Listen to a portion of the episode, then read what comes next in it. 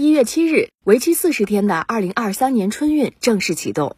从目前的车票预售情况看，今年的春运客流高峰发送量或将达到二零一九年疫情前水平。铁路出行有哪些注意事项？哪些东西不能带上火车？如何做好个人健康防护？这份出行手册，请查收。郑州东站值班站长徐跃介绍说，今年购票政策有了新的变化。今年春运执行的呢是新版铁路旅客运输规程，进一步优化了旅客的出行体验。需要关注的变化呢，一是按照年龄实行儿童优惠票的购买，年满六周岁且未满十四周岁的儿童可以购买儿童优惠票，未满六周岁其中一人免票，超过一名需购买儿童优惠票。二是优化了学生购票规则。每学年，也就是十月一日到第二年的九月三十日，这期间任意时间可购买家庭居住地到院校或实习地点所在地之间四次单程的学生优惠票。三呢是切实关爱重点旅客出行，例如视力残疾的旅客可以携带导盲犬，行动不便的老幼病残孕等特殊重点旅客呢可以免费携带轮椅折叠婴儿车。四呢是退票补票费用有了更多优惠，在这里也提醒广大旅客合理安排出行时间。今年的春运呢是疫情防控措施进一步优化后的首个春运，以郑州东站为例，日均换乘的客流将达到三万人次，因此出行前提前进行合理安排，包括路上堵车、排队进站等这些因素都要考虑在内，避免出现延误。今年铁路出行预计会出现两个高峰，建议各位旅客错峰避峰出行。节前的客流呢，会将以务工返乡流、探亲流、旅游流为主，预计高峰将出现在一月十八号，也就是阴历的腊月二十七。节后的客流呢，将以旅游流、学生流、务工流为主，从一月二十七日，也就是我们的正月初六，一直持续进入高峰，直到春运结束。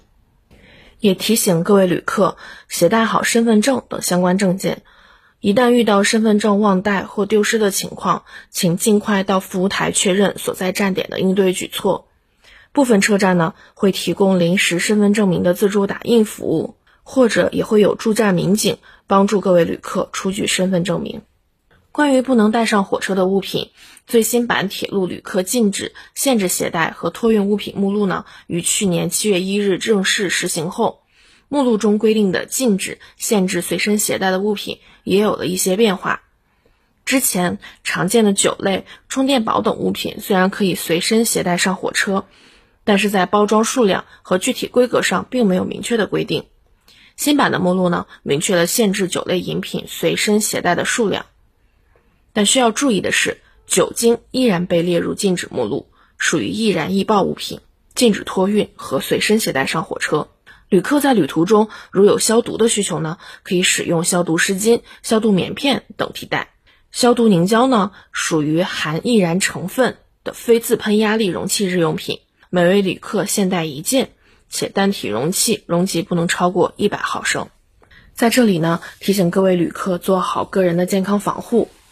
每个人都是自己健康的第一责任人。乘车前呢，要准备好充足的口罩、免洗手消毒剂等防护物资。如果遇到了特殊情况，也可以在车站内寻求工作人员的帮助，服务台会给大家贴心准备口罩、药品等应急物资。候车时呢，也请保持安全距离排队，避免在人多拥挤的密闭场所久留。通过安检人脸识别后呢，要及时戴上口罩。旅途中，请注意不要用手接触口、鼻、眼。使用公共设施后呢，要及时洗手消毒，尽量减少吃饭和喝水的频率。